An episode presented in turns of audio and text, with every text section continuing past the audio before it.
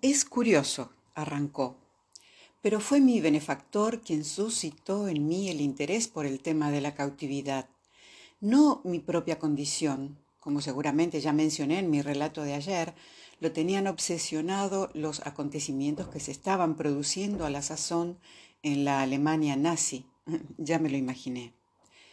Por lo que me contaste ayer sobre Kurt y Hans, deduzco que eres un estudioso de la vida y época del pueblo alemán bajo Adolf Hitler.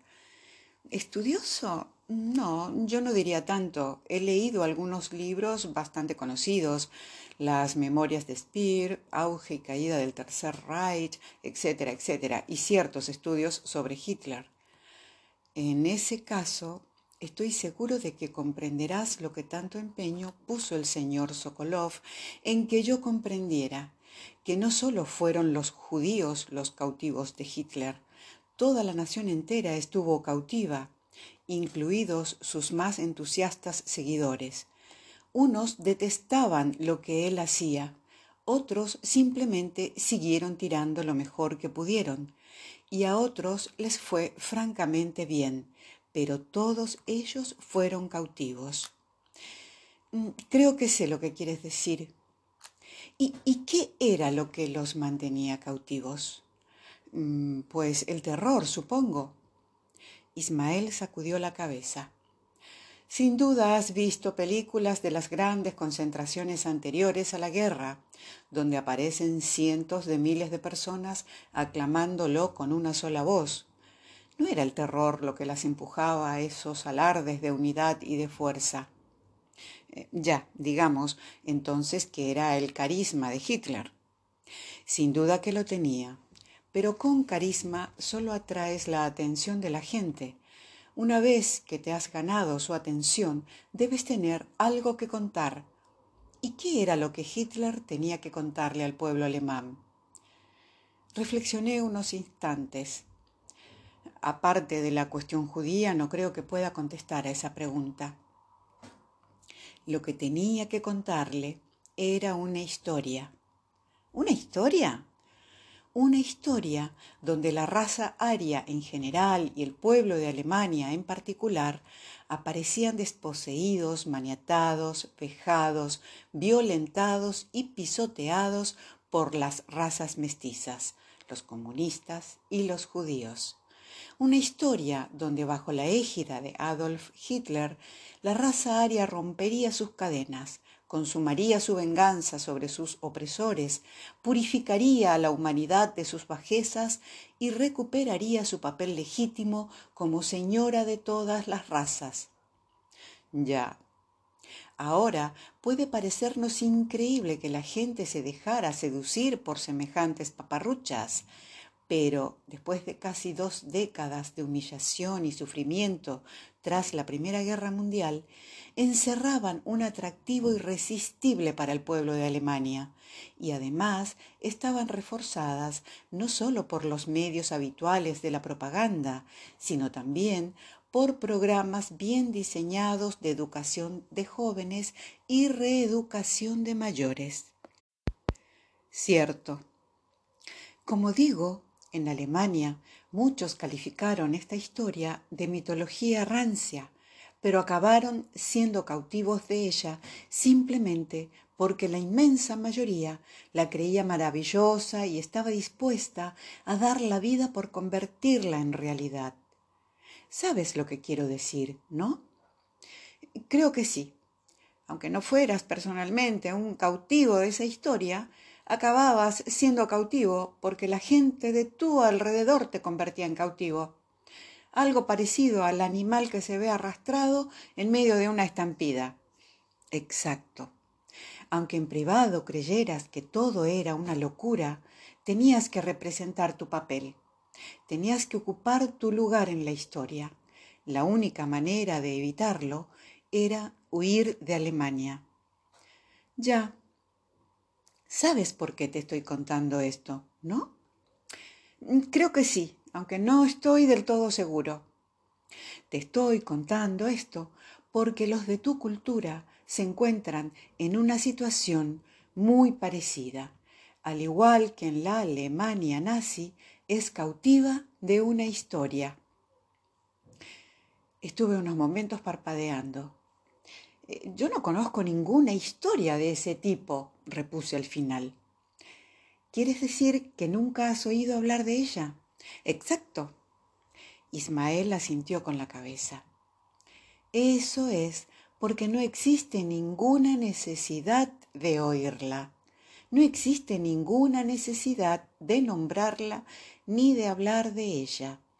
Todos y cada uno de vosotros la conocéis de memoria desde que teníais seis o siete años, blancos y negros, hombres y mujeres, ricos y pobres, cristianos y judíos, americanos y rusos, noruegos y chinos. Todos la conocéis y la oís incesantemente porque todos los medios propagandísticos, todos los medios educativos la difunden incesantemente. Y al oírla incesantemente, no le prestas verdadera atención. No existe ninguna necesidad de prestarle atención. Está siempre ahí, runruneando como una música de fondo. Por eso no hay ninguna necesidad de prestarle atención. Incluso te parecerá, al menos inicialmente, que resulta difícil prestarle atención. Es como el ronroneo de un motor distante que no cesa. Al final, nadie parece oírlo. Eso es muy interesante, asentí, pero también me resulta un poco difícil de creer. Ismael cerró suavemente los ojos y esbozó una sonrisa indulgente. No se trata de creer. Una vez que conoces esa historia, la oirás por doquier en tu cultura y te asombrará que la gente de tu alrededor no la oiga, sino que la asuma sin más. Ayer me dijiste que no tienes la impresión de ser un cautivo. Eso lo dices porque existe una enorme presión sobre ti para que juegues un papel en la historia que tu cultura está representando en el mundo, no importa el papel que sea. Esta presión se ejerce de muchas maneras y a muchos niveles, pero la manera más habitual es la siguiente. Quienes se niegan a jugar un papel dejan de ser alimentados. Sí, así es. Un alemán que no quisiera jugar un papel en la historia de Hitler tenía una opción. Podía abandonar Alemania. Pero vosotros no tenéis esa opción. A donde quiera que vayáis, descubrís que se está representando la misma historia y si no queréis jugar ningún papel en ella, dejáis de ser alimentados. La madre cultura nos enseña que es así como debe ser, salvo unos cuantos miles de salvajes diseminados aquí y allá, todos los pueblos de la tierra están ahora viviendo esta historia. El hombre nació para representar esta historia y alejarse de ella es apartarse de la raza humana propiamente como tal. Es arriesgarse a caer en el olvido. Vuestro lugar está aquí. Vuestro papel consiste en participar en esta historia, en arrimar el hombro y como recompensa ser alimentados. No existe ninguna otra cosa. Salirse de esta historia es caer por los bordes del mundo. No existe otra manera de salir que no sea a través de la muerte. Sí, eso creo yo también.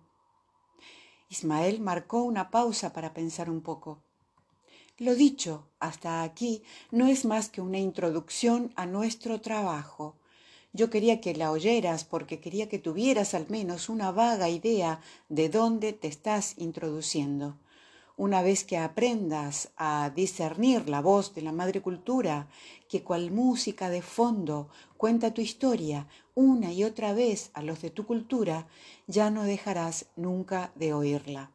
A donde quiera que vayas, en lo que te quede de vida, sentirás la necesidad de decir a la gente que te rodea, ¿Cómo podéis escuchar esas paparruchas y no reconocerlas como tales? Y entonces la gente te mirará extrañada y se preguntará de qué diablos estás hablando. En otras palabras, que si emprendes este viaje educativo conmigo, descubrirás que te has enajenado de la gente que te rodea, amigos, familia, socios, compañeros, etc. Eso lo puedo soportar, me limité a decir.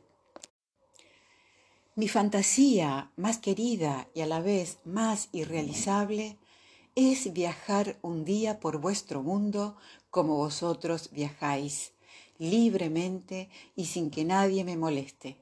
Salir a la calle y parar un taxi para que me lleve al aeropuerto donde cogería un vuelo a Nueva York, Londres o Florencia, cuando me entrego a esa fantasía, me deleito haciendo los preparativos del viaje, imaginando lo que me tengo que llevar y lo que me puedo dejar en casa. Comprenderás que, por supuesto, viajaría bajo un disfraz humano, si me llevase demasiadas cosas arrastrándolas de un lugar a otro, el viaje resultaría fatigoso, pero si no me llevase las suficientes, tendría que interrumpir constantemente el viaje para adquirir lo que me faltase, lo cual podría resultar más fatigoso todavía. Sí, eso creo, observé a modo de cortesía. Pero eso es precisamente lo que vamos a hacer hoy preparar la maleta para nuestro viaje juntos. En esa maleta voy a meter algunas cosas que no quiero pararme a recoger después, unas cosas que significarán poco o nada para ti en este momento. Te las enseñaré solo de pasada y luego las lanzaré a la maleta. De esa manera las podrás reconocer cuando las saque más adelante. Muy bien. En primer lugar, un poco de vocabulario. Veamos algunos nombres para que, por ejemplo, no tengamos que seguir hablando de los de tu cultura y los de las demás culturas. Ya he utilizado algunos nombres con otros alumnos, pero ahora voy a probar una nueva pareja de nombres contigo. Supongo que estás familiarizado con la expresión o lo tomas o lo dejas, en tal orden de cosas. ¿Tendrían las palabras tomadores y dejadores alguna connotación importante para ti? No veo exactamente lo que quieres decir. Quiero decir que si, por ejemplo, llamo a un grupo los tomadores y a otro los dejadores, ¿tienes la impresión de que uno se compone de buenos y el otro de malos? No, me suenan perfectamente neutrales. Bien, entonces, a partir de ahora, llamaré a los de tu cultura los tomadores y a los de todas las demás culturas los dejadores. Mm, mm, tengo una salvedad que hacer. Adelante. No veo cómo puedes meter a todo el resto del mundo en una misma categoría como acabas de hacer. Es precisamente la manera como procedéis en vuestra cultura salvo que vosotros utilizáis una pareja de términos muy marcados, en vez de términos relativamente neutros. Vosotros os autodenomináis civilizados y al resto del mundo primitivos. Aceptáis estos términos a nivel universal. Quiero decir que vosotros los habitantes de Londres, París, Bagdad, Seúl, Detroit, Buenos Aires o Toronto, sabéis que, independientemente de lo que pueda diferenciaros, os une el ser civilizados y distintos de los pueblos de la edad de piedra que se hallan diseminados por todo el mundo, y pensáis que, sean cuales sean sus diferencias, los pueblos de la Edad de Piedra se hallan igualmente agrupados bajo la categoría de primitivos. Sí, es cierto. ¿Te resultaría más cómodo que utilizara los términos civilizados y primitivos? Sí, supongo que sí, pero solo porque mi oído está acostumbrado a ellos. Por mí puedes usar los tomadores y los dejadores. En segundo lugar, el mapa. Yo tengo uno. No tienes necesidad de memorizar el itinerario, o sea, que no te preocupes si al final de una jornada te das cuenta de repente que no recuerdas ni una palabra de lo que he dicho. No importa, es el viaje mismo el que te va a cambiar. ¿Ves lo que quiero decir? No estoy seguro. Ismael meditó unos momentos te daré una idea general de hacia dónde nos estamos dirigiendo y seguro que lo entenderás. ¿De acuerdo? La madre cultura, cuya voz resuena en tu oído desde el día de tu nacimiento, te ha suministrado una explicación de por qué las cosas están como están. Tú la conoces bien. Todos los de vuestra cultura la conocéis muy bien pero esta explicación no se te dio de golpe. Nadie te llamó para decirte, mira, es así como las cosas han acabado siendo como son. Desde que iniciaran su andadura hace unos 10 o 15 mil millones de años. Antes bien, esta explicación se parece a un mosaico que has ido componiendo a partir de un millón de fragmentos de información recabados de otros que comparten esta misma explicación. Provienen de las conversaciones que mantenían tus familiares en casa, de los dibujos animados que veías en la tele, de las grandes catequesis, de lo que te enseñaban tus libros de texto y tus profesores, de los noticiarios, de las películas, novelas, sermones, obras de teatro, publicaciones varias y demás fuentes. ¿Me sigues? Creo que sí.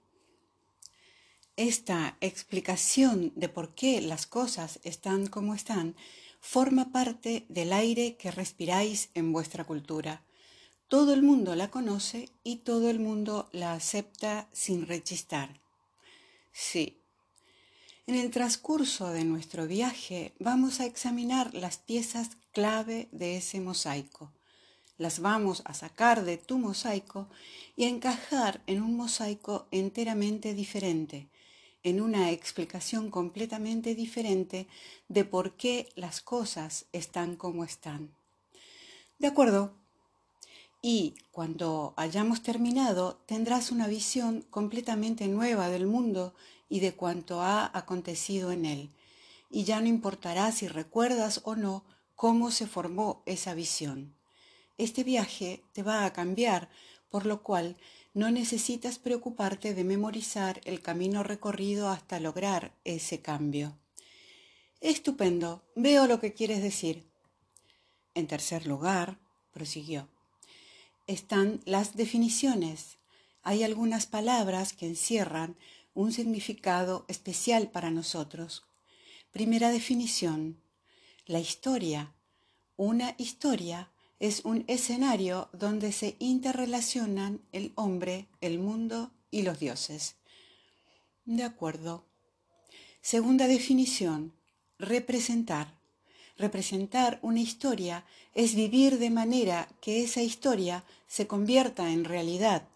En otras palabras, representar una historia es esforzarse en hacer la realidad. Convendrás conmigo en que fue eso lo que trató de hacer el pueblo de Alemania en tiempos de Hitler, convertir en realidad el reinado de los mil años, convertir en realidad la historia que Hitler estaba contando. Así es. Tercera definición, la cultura. Una cultura es un pueblo que está representando una historia. Un pueblo que está representando una historia y una historia es a su vez un escenario donde se interrelacionan el hombre, el mundo y los dioses. Vale, Así que lo que pretendes decir es que los de mi cultura están representando su propia historia acerca del hombre, el mundo y los dioses. Así es. Pero sigo sin saber cuál es esa historia. Ya lo sabrás. No tengas prisa, Por el momento, lo único que tienes que saber es que durante la historia de la humanidad se han representado dos historias completamente distintas.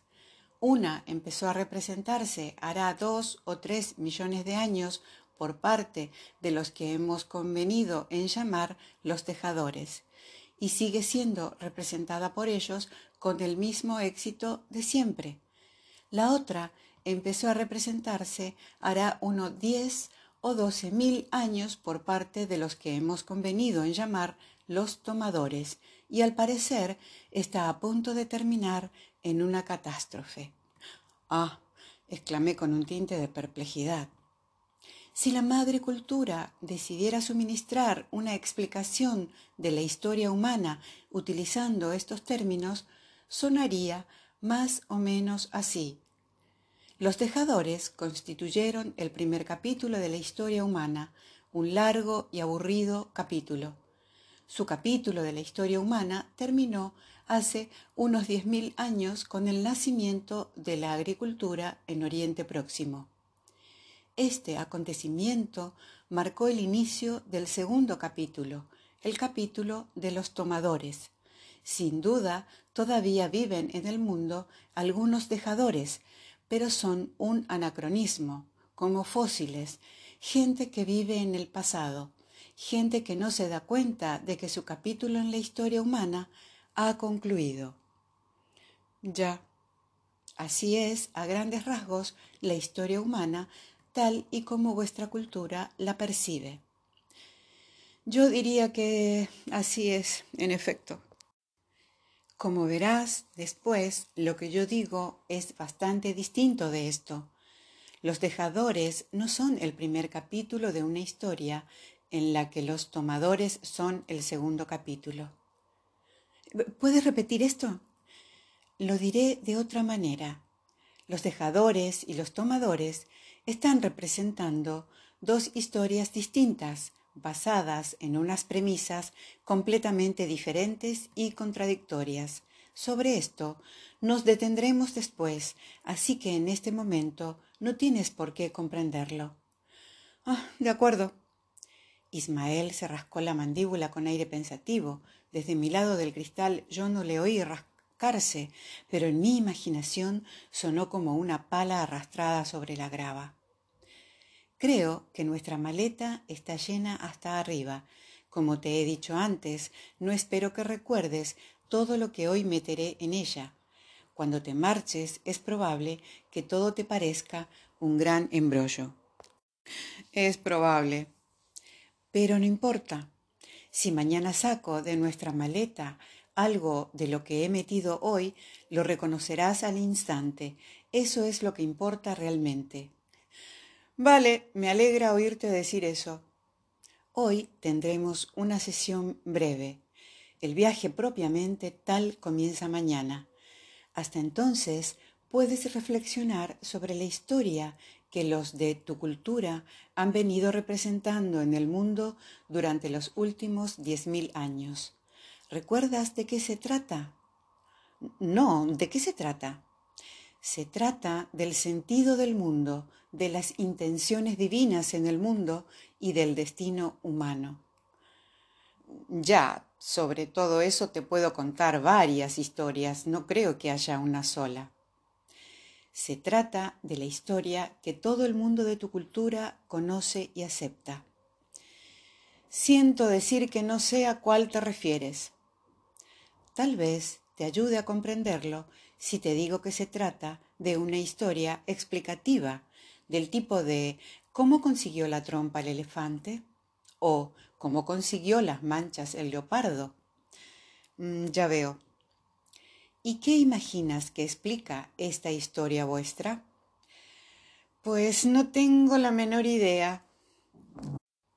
Debería haber quedado claro por lo que te he dicho antes explica por qué las cosas están como están desde los inicios hasta el tiempo presente. Ah, balbuceé mientras miraba por la ventana unos segundos. No creo conocer dicha historia. Como he dicho, conozco varias historias, no solo una. Ismael se sumió en sus reflexiones durante un par de minutos. Uno de los alumnos que mencioné ayer, una alumna en concreto, se sintió obligada a explicarme qué estaba buscando y dijo, ¿por qué nadie parece inmutarse? En la lavandería oigo a mucha gente hablar del fin del mundo y no se inmuta más que si estuviera comparando distintos detergentes. La gente habla de la destrucción de la capa de ozono y de la aniquilación de la vida. Habla de la deforestación de la selva tropical, de la mortífera contaminación que se va a quedar con nosotros durante miles y millones de años, de la desaparición de docenas de especies cada día que pasa, del fin de la especiación propiamente tal, y parece quedarse tan pancha. Yo le contesté, ¿Es esto lo que quieres saber entonces? ¿Por qué la gente no se inmuta ante la destrucción del mundo? Ella se quedó pensando un rato y al final respondió, No, yo sé por qué no se inmutan. No se inmutan porque se creen lo que les cuentan. Yo repuse, ¿sí? ¿Qué le han contado a la gente que le impide inmutarse? que la mantiene relativamente tranquila mientras contempla el terrible daño que están infligiendo a este planeta. No lo sé. Le han contado una historia explicativa, le han dado una explicación de por qué las cosas están como están, la cual sirve para desactivar cualquier alarma.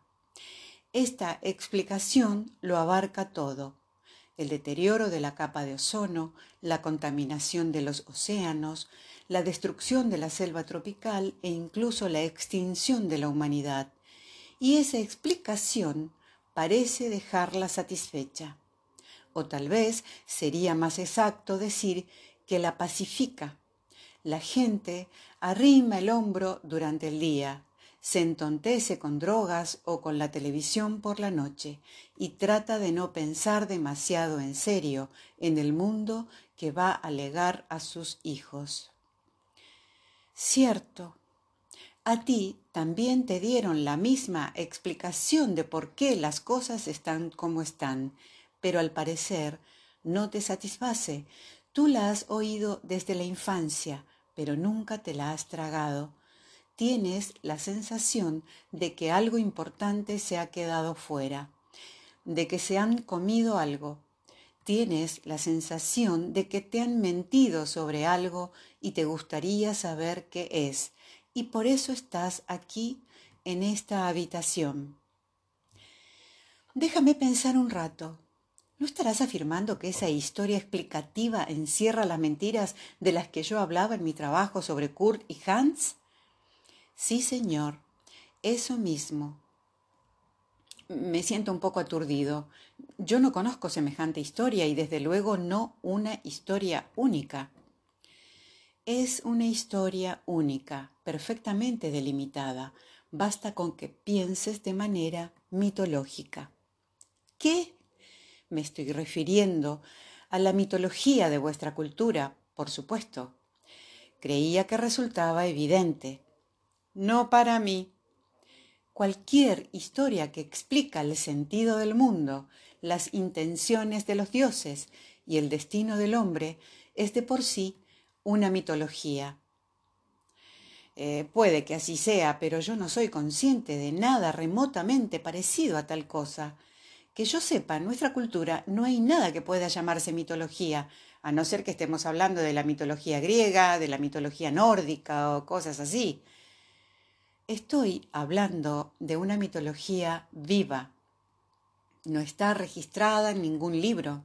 Está registrada en la mente de los de tu cultura y está siendo representada por todo el mundo ahora mismo, mientras nosotros estamos sentados aquí hablando de ella.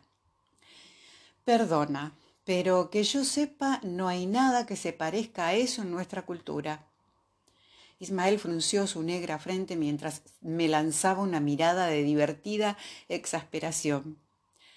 Eso es porque concebís la mitología como un conjunto de cuentos fantásticos, Los griegos no concebían su mitología de esa manera. Seguro que ves lo que quiero decir. Si pudieras acercarte a un hombre de la Grecia homérica y preguntarle qué cuentos fantásticos le cuenta a sus hijos sobre los dioses y los héroes, no sabría de qué le estás hablando. Él diría lo mismo que tú dijiste antes. Que yo sepa, no hay nada parecido en nuestra cultura. Un escandinavo del pasado diría exactamente lo mismo. Ya, pero no acabo de verlo del todo. De acuerdo. Voy a simplificar un poco más. Esta historia, como cualquier historia, tiene un comienzo, un desarrollo y un final, y cada una de estas partes es una historia en sí. Antes de reunirnos mañana, trata de ver si puedes encontrar el principio de la historia. ¿El comienzo de la historia? Sí. Piensa antropológicamente me eché a reír. ¿Qué significa eso? Si fueras un antropólogo que busca la historia representada por los aborígenes al agua de Australia, esperarías oír una historia con un comienzo, un desarrollo y un final, ¿no? ¿De acuerdo? ¿Y cuál esperarías que fuera el comienzo de la historia? No tengo la menor idea. Por supuesto que sí la tienes. Te estás haciendo el tonto. Permanecí callado un minuto tratando de dilucidar cómo dejar de hacerme el tonto. Vale, contesté al fin. Supongo que me esperaría que se tratara de su mito de la creación. Eso es. Pero no veo en qué podría ayudarme eso. Te lo diré sin más en Bajes. Tú estás buscando el mito de la creación de tu propia cultura. Le lancé una mirada torva. Nosotros no tenemos ningún mito de la creación, sentencié. Es una certeza.